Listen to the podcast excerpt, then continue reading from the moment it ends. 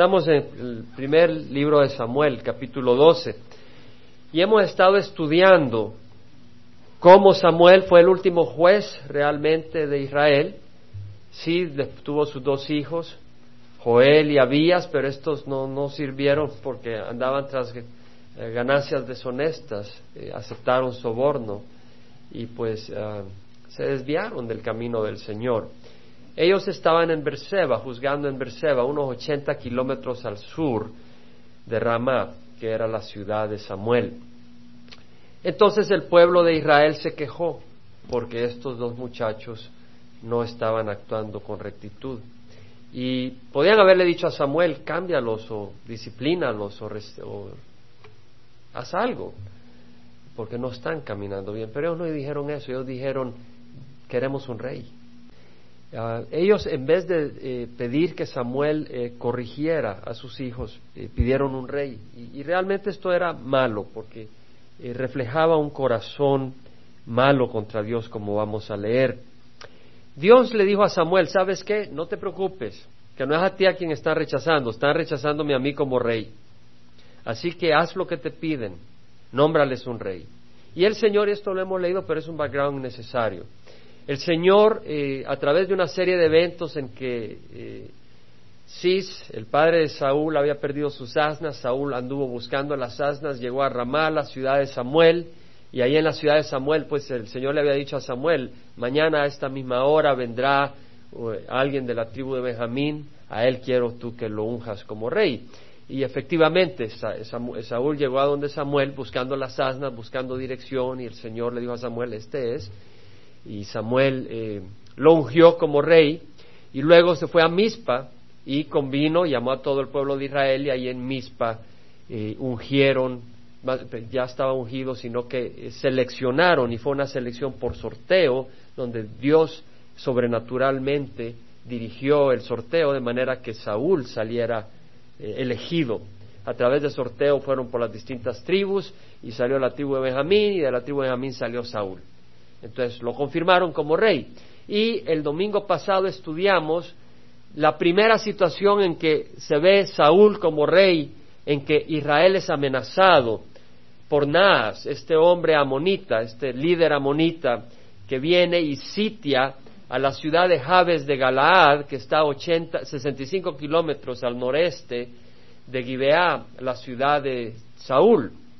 Sitió pues la ciudad de Jabes de Galaad y los de Jabes de Galaad le dijeron, haz un convenio, haz un contrato con nosotros, haz un pacto y te serviremos, es decir, danos nuestra vida, eh, sálvanos el pellejo, no nos mates y te vamos a servir, vamos a ser tus siervos. Y entonces le dijo, bueno, lo que voy a exigir no solo es que sean mis siervos, sino que me den el ojo derecho cada uno de ustedes. Entonces los de Jabes de Galaad mandaron mensajeros, le dijeron a, a, a Naas, a la monita, le dijeron, danos siete días, vamos a mandar mensajeros por todo Israel para que, a ver si ellos vienen y nos rescatan. Y si ellos eh, no nos quieren rescatar, nos vamos a entregar y vamos a ser siervos tuyos. Entonces, eh, dijo, está bien, pueden, pueden, pueden buscar apoyo. Él, pensaba que no iban a recibir apoyo. Y fueron a, a Gibeá, y ahí estaba Saúl, y Saúl cuando oyó lo que estaba pasando se enojó, el Espíritu vino sobre él y se enojó con ira por protección de sus hermanos. El Espíritu Santo le dio ese celo por sus hermanos, y hablamos sobre eso el celo que necesitamos tener por nuestros hermanos. Entonces él agarró una yunta de bueyes, despedazó los bueyes, lo mandó por todas las tribus de Israel y dijo, así se van a despedazar los bueyes de aquellos que no quieran venir y luchar contra nada. Entonces eh, se reunió un ejército de trescientos mil israelitas y treinta mil de la tribu de Judá, trescientos treinta mil. Se reunieron en menos de, imagínate, ahí no había carros, ahí no habían trenes, ahí no habían aviones. Estaba a 80 kilómetros, 65 kilómetros, perdón, o sea, Ramá, Gibea estaba a 65 kilómetros al sur de Jabes de Galaad, y sin embargo tuvieron que ir hasta allá, y de ahí eh, Saúl tuvo que mandar mensajeros por todo Israel, 100, 120 kilómetros, mandar a avisar y luego ellos reunirse, y se reunieron en Besek en menos de siete días, es decir, fue no era aquello, déjame pensarlo. Es decir, el Señor, el terror del Señor cayó sobre el pueblo de Israel. Dijeron, huesos, tenemos que unirnos al ejército de Dios. No podemos quedarnos así. Ellos entendieron el que no unirse al ejército de Dios era una traición al pueblo de Dios, era hacerse enemigo del pueblo de Dios, porque sus hermanos estaban encarcelados. Sus hermanos iban a ser atacados. Y acuérdate que nuestros hermanos están siendo atacados. Es decir, por toda Orange, por todo el mundo, el pueblo hispano y el pueblo en general está bajo, las, bajo los grillos, bajo las cadenas de Satanás. Y si tú tienes el Espíritu Santo, hablamos la vez pasada, tú vas a tener un celo por liberar a estas almas de las cadenas de Satanás. Entonces vemos de que hubo victoria. Se reunieron los 330 mil, en la mañana siguiente atacaron, destruyeron a, a, y a los amonitas, huyeron, y entonces hubo una gran victoria. Y algunos dijeron, bueno, ¿dónde están los que le dijeron a Samuel, ¿dónde están los que dijeron, Saúl reinará sobre nosotros, porque algunos dijeron, ¿cómo nos puede rescatar este hombre? ¿Cómo nos puede salvar este hombre? Entonces algunos de estos dijeron, a ver, ¿dónde están estos para que les demos muerte? Y Saúl oyó y dijo, un momento, hoy es día de celebración, no se le va a dar muerte a nadie, Dios nos ha bendecido. Ahora vemos, ese es el background, muy importante para entender la historia. Este es un libro histórico, hermanos, y para, para, poder sacar el sabor de lo que estamos estudiando, esto no es algo poético nomás, es decir, hay que entender las cosas. Contexto es muy importante. En muchos lugares no se estudia en contexto la escritura, se saca fuera de contexto y te enseñan cualquier doctrina loca. Y tienes que entender que para poder entender la doctrina sana, tienes que agarrar cada escritura dentro del contexto. Eso es muy importante. Ahora vemos de que Samuel dijo al pueblo, venid, vayamos a Gilgal y renovemos el reino allí. Ese es 1 Samuel 11:14. Venid, vayamos a Gilgal y renovemos el reino allí. Gilgal fue el lugar a donde después, de, al entrar el pueblo de Israel, eh, cuando iban entrando y atravesaron el, el Jordán, que se abrió el Jordán y entró el ejército de Israel, entró todo el pueblo, eh, pudieron, levantaron esas doce piedras como memorial de acuerdo a la instrucción de Dios a Josué, porque se abrió el río milagrosamente. Entonces entraron y ahí en Gilgal pusieron las doce piedras como un memorial de la, de la fidelidad de Dios. Y también se circuncidaron, porque los que habían nacido en el desierto no habían sido circuncidados y celebraron la Pascua y se circuncidaron. Entonces era necesario, la circuncisión representa la circuncisión es un símbolo, pero también representa la circuncisión espiritual que debe tener el hombre. Necesitamos ser circuncidados de la maldad que hay en nosotros y eso solo lo hace Dios. Ahora, es interesante lo que dice el versículo 14, no hemos empezado el capítulo 12, pero dice, vayamos a Gilgal y renovemos el reino allí. Mira qué interesante, ya habían declarado a Saúl rey, ya lo habían ungido Samuel, ya el pueblo lo había escogido por sorteo y se dieron cuenta que era Dios el que tenía la mano sobre él. Ya había vencido el pueblo de Israel a su primer enemigo y lo habían, lo habían despedazado. Habían tenido victoria. Samuel no dice, fabuloso, ya está todo, ya tenemos un reino, tenemos un rey, estamos, ya la hicimos. Samuel dice, no, renovemos el reino en Gilgal. Lo que pasaba era esto. El pueblo de Israel, yo lo doy gracias a Dios, porque Dios está con nosotros para darnos entendimiento. Lo que pasaba es esto. El pueblo de Israel había tenido una victoria, pero el reino necesitaba renovación, porque no había habido arrepentimiento. Hasta ahora vemos a Samuel habiéndole dicho al pueblo de Israel, quieren un rey, un rey les voy a dar. Pero no vemos que el pueblo se arrepintió. Vemos que el pueblo estaba contento y dijo, fabuloso, viva el rey cuando Saúl fue declarado rey. Pero no vemos señal de arrepentimiento. Samuel entendía que ese reino estaba perdido sin arrepentimiento y dice, renovemos el reino. Necesita una renovación este reino. Vamos a ir a Gilgal, donde tenemos un recordatorio de la victoria, pero también un recordatorio de la circuncisión. El pueblo necesita una circuncisión. Vamos a Gilgal. Y el pueblo de Israel va a Gilgal. Y viene Samuel y empieza a declararles lo que está en su corazón de acuerdo a la palabra de Dios para traerlos al arrepentimiento. No eran sueños, no era esto, no era lo otro, era la palabra de Dios lo que tenía que oír este pueblo para venir al arrepentimiento de manera que el reino estuviera renovado. Y vemos que entonces Samuel dijo a todo Israel, he aquí, yo he escuchado vuestra voz en todo lo que me dijiste y he puesto rey sobre vosotros. Y he aquí ahora el rey va delante de vosotros. Ahora viene Saúl, que es rey, y está dentro de este grupo, y ahí está el pueblo de Israel, y lo que va a hacer Samuel ahora es primero declararles que ellos no tenían derecho a pedir rey, porque si bien sus hijos habían fallado, Samuel estaba sobre sus hijos, él era el líder, él era el juez principal que tenía Dios, y él no les había fallado. Entonces les dice, he aquí, ahora el rey va delante de vosotros, yo ya soy viejo lleno de canas, y he aquí mis hijos están con vosotros. Oye, un momento, estos hijos son los que la regaron. Sí, pero ¿por qué está diciendo mis hijos están con vosotros? Por lo que va a decir. Yo he andado delante de vosotros desde mi juventud hasta hoy. ¿Qué les dice eso? Por lo que les va a decir. He aquí, testificad contra mí delante de Jehová y delante de su ungido. Es decir, el ungido tiene autoridad. El rey tiene autoridad de hacer justicia, traer a los malvados a justicia. Entonces Samuel dice, testificad contra mí delante de Jehová, delante del rey, delante de su ungido, si es que yo he fallado, a quién he quitado buey, a quién he quitado asno, a quién he defraudado, a quién he oprimido o de mano de quién he tomado soborno para cegar mis ojos con él, testificad y os lo restituiré. Por eso él dice, mis hijos están ahí, porque si alguien sabe si él era ladrón, eran sus hijos, porque ellos crecieron en el hogar de Samuel y podían saber qué tipo de hombre era Samuel. Mis hijos están ahí. Además, dice Samuel, yo he andado delante de vosotros. Es decir, yo he sido transparente, mi vida ha sido transparente. Cuando he juzgado, no he juzgado en un cuarto donde no sabe nadie con qué, decisiones tomo. Las he hecho en público, han visto mis juicios. Pregúntale a fulano, pregúntale a Mengano cómo resolví este asunto.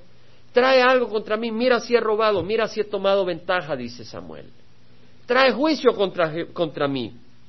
Ellos dijeron, tú no nos has defraudado, ni oprimido, ni has tomado nada de mano de ningún hombre. Y él respondió, el Señor es testigo contra vosotros. ¡Wow! Son palabras fuertes. Le dice, el Señor es testigo contra vosotros y su ungido. Es testigo en este día que nada habéis hallado en mi mano. Ellos dijeron, Él es testigo. ¡Wow! Testigo contra el pueblo.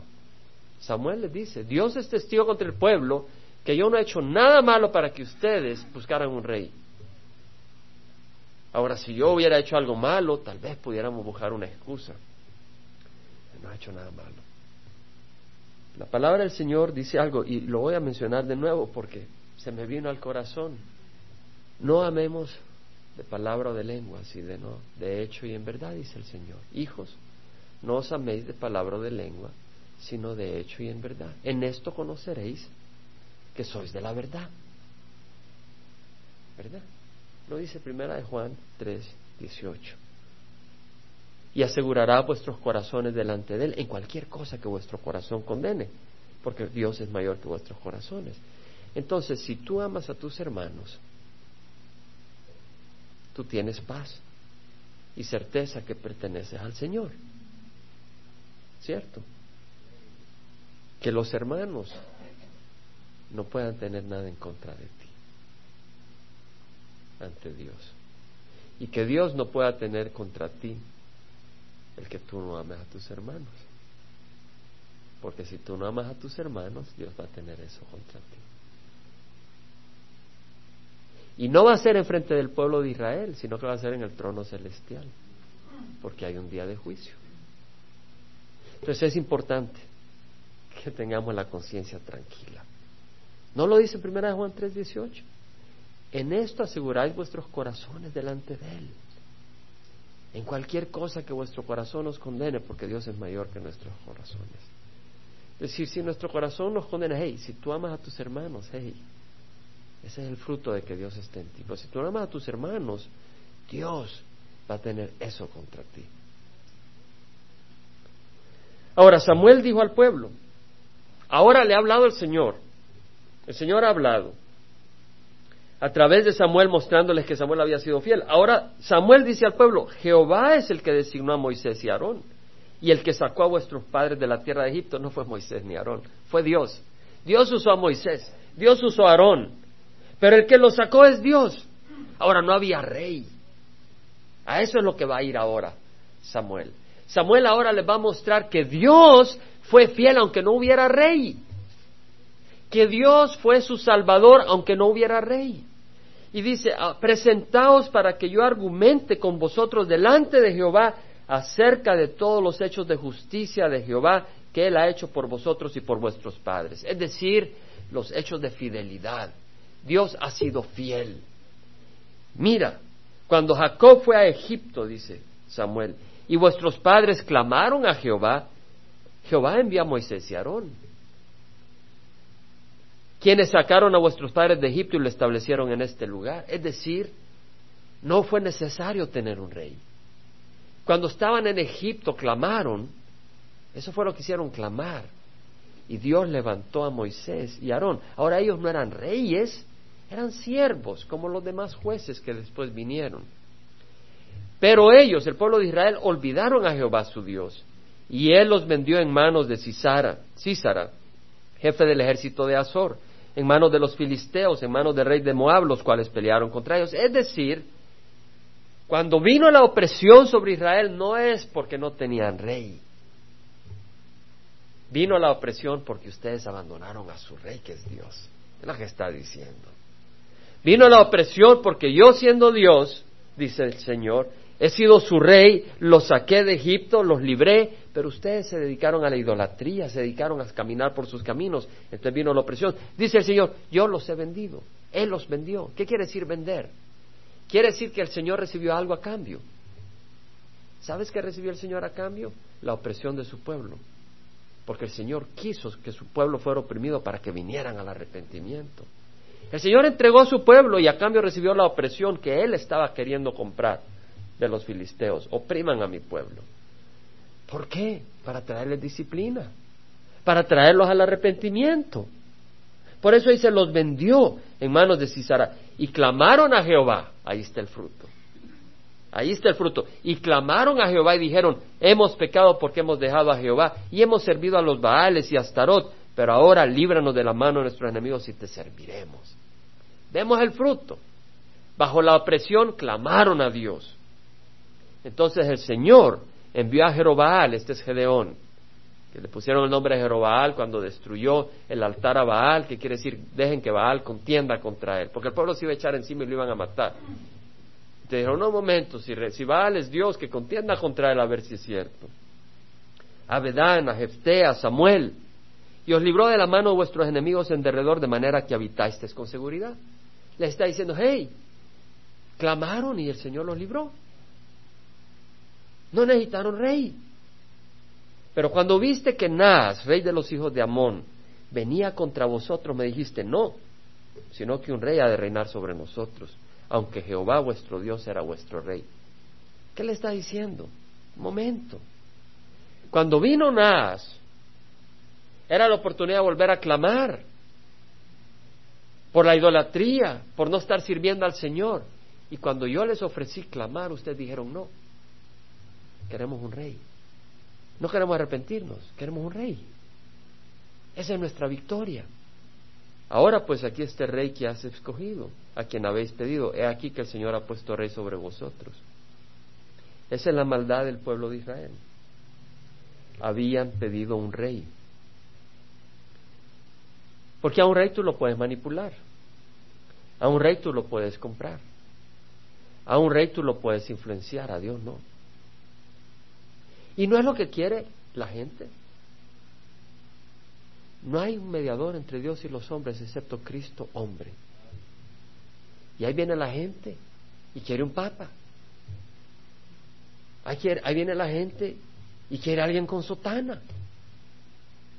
Jesucristo mismo no se vistió distinto.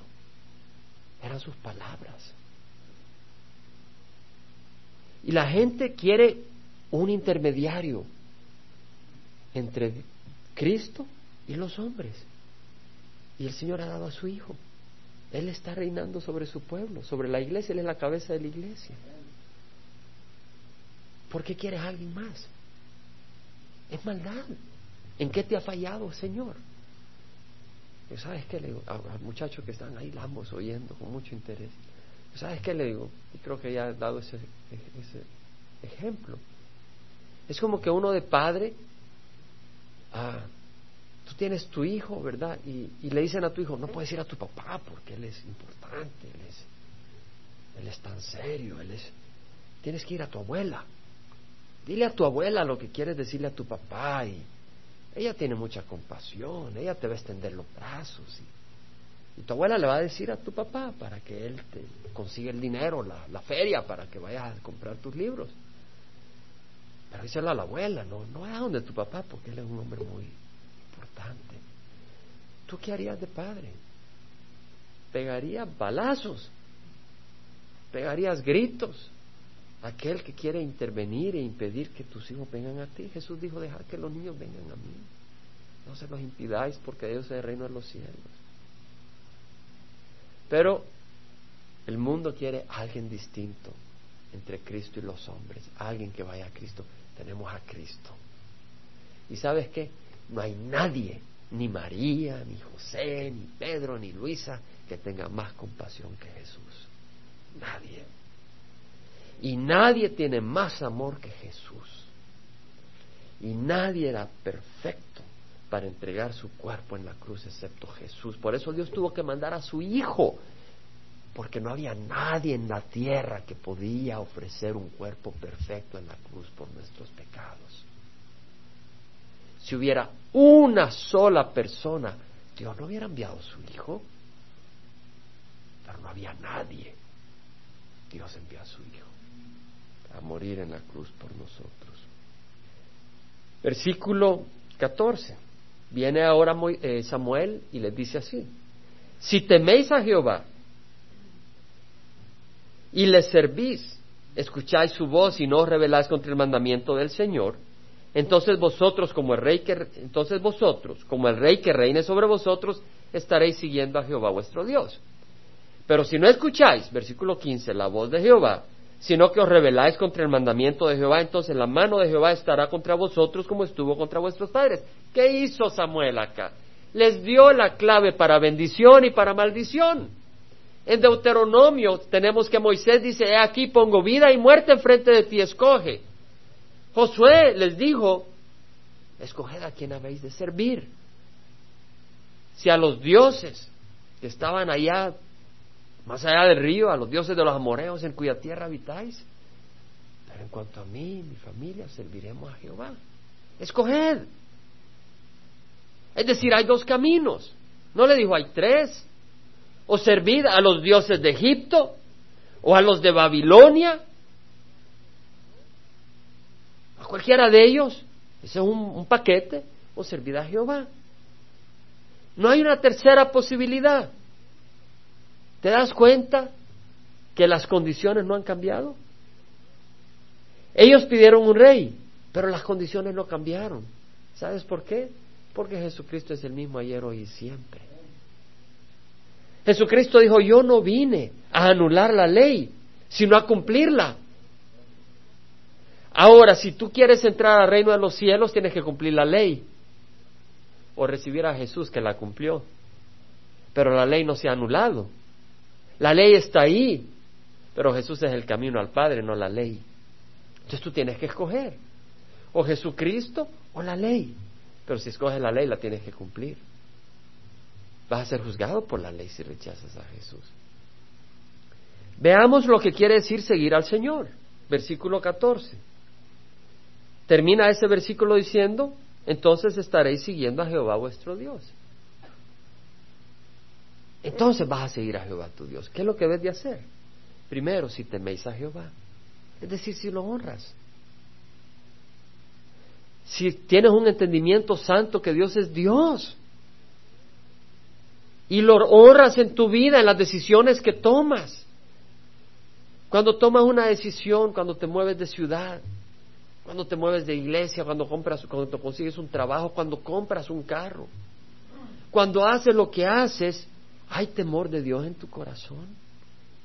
O tal vez levanta la mano todo enojado, vas en el freeway y te pegan unos gritos y levanta la mano. Pero cuando realizas que está Dios en tu presencia, se te abre la mano y cae en vergüenza. O sigues sin temor en Jehová, con el corazón duro. Temer a Jehová. La palabra del Señor dice, el temor a Jehová es el principio de la sabiduría. Los necios desprecian la sabiduría y la instrucción. Reconocer que Dios es real. Y le servís.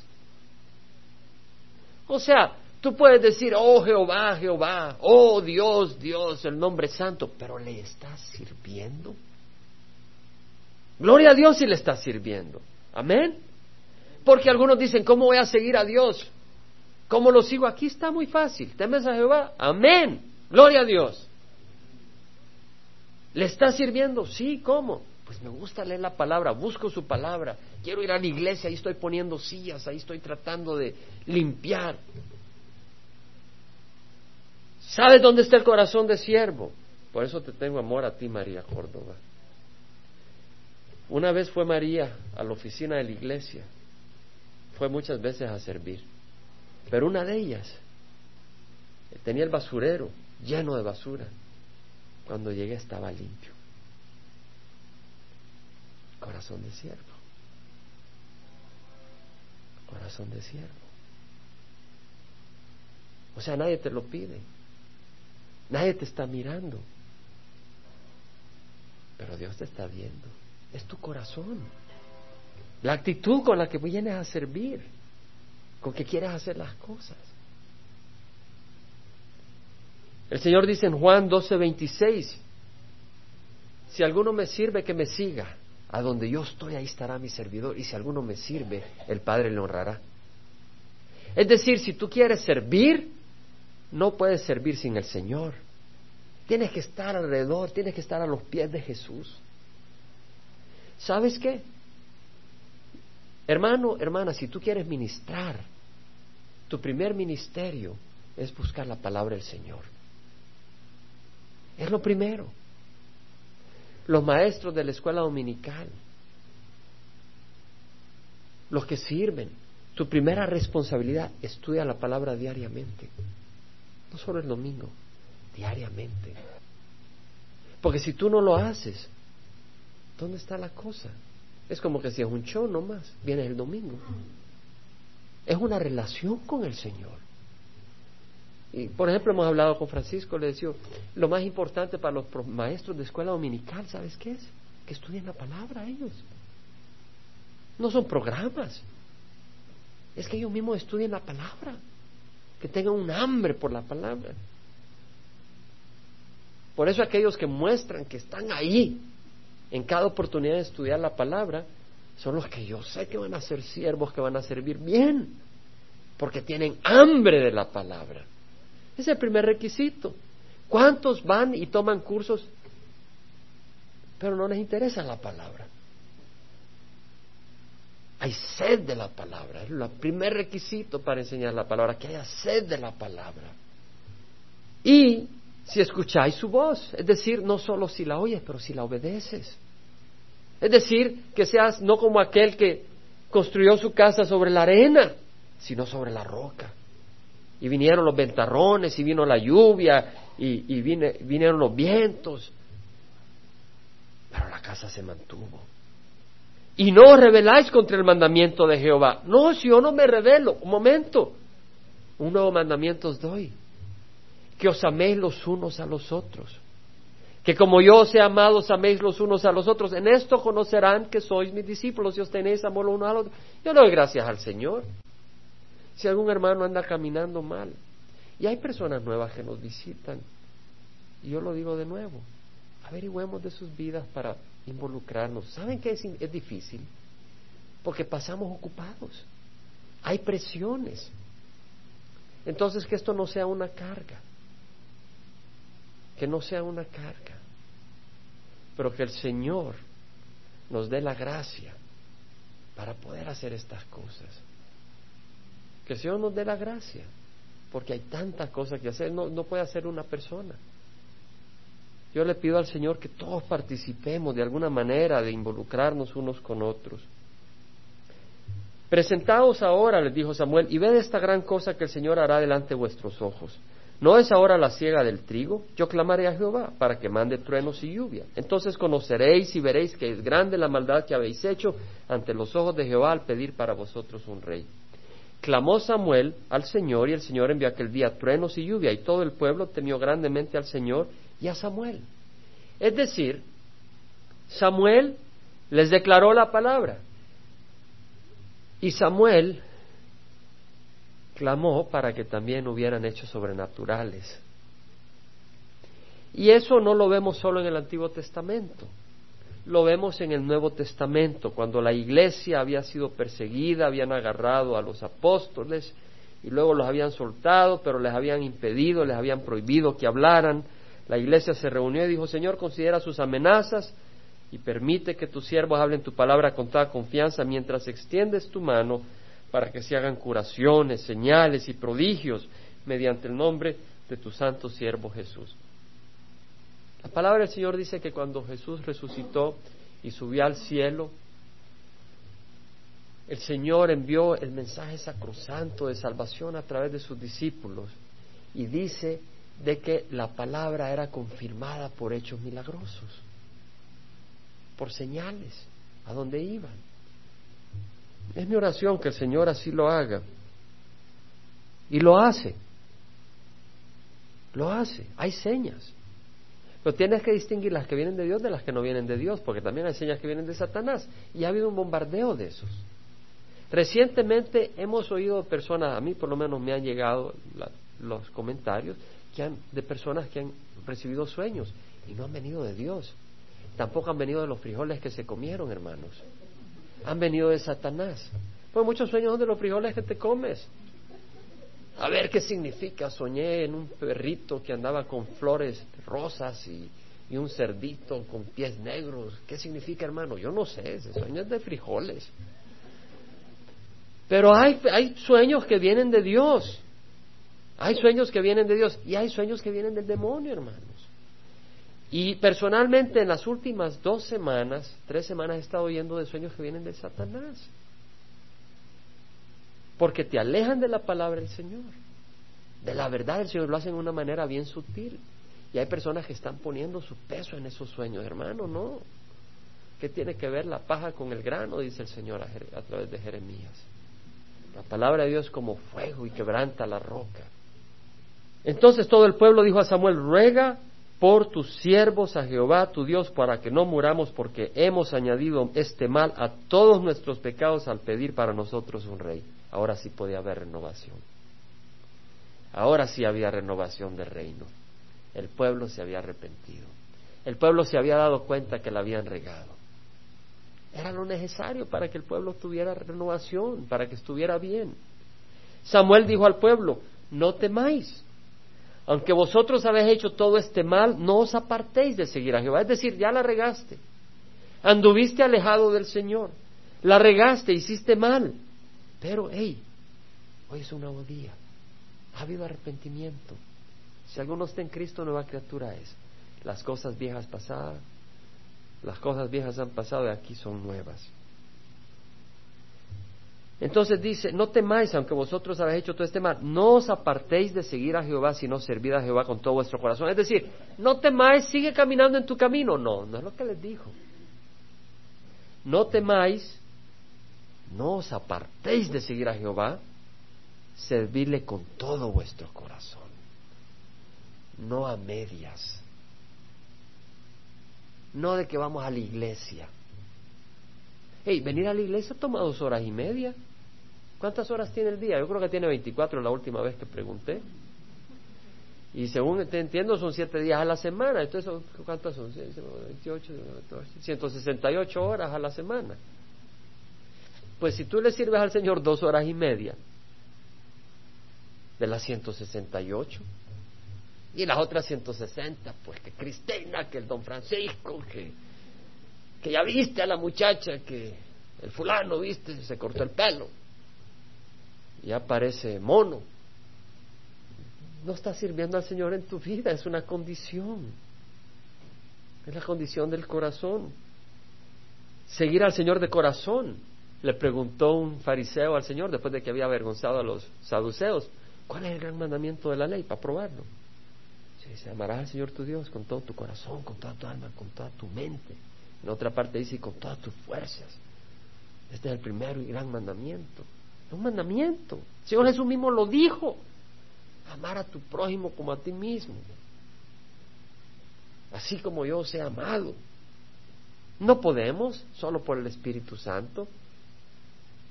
Yo no digo que lo hago, pero quiero hacerlo. Y estoy buscando del Señor, no para recibir aceptación, pero para servir al Señor, para responder al Señor. Y porque estoy en ese deseo, les sirvo a ustedes la palabra del Señor. Y no lo tomo liviano. Para mí enseñar la palabra es importante. Preparo, me tomo el tiempo para leer y para orar. Me aparto, pregúntenle a mi familia, me aparto para buscar del Señor. Para mí es serio. Para mí alimentar al pueblo del Señor es serio. Sea lo que sea, hazlo de corazón. No lo hagas a medias. Haz lo que te ponga el Señor. Reunión de oración. Qué hermosa es la reunión de oración que tenemos. Tenemos la oportunidad de la reunión de oración los martes, las mujeres. No tenemos, tienen. Es una bella oportunidad, si puedes ir. Orar.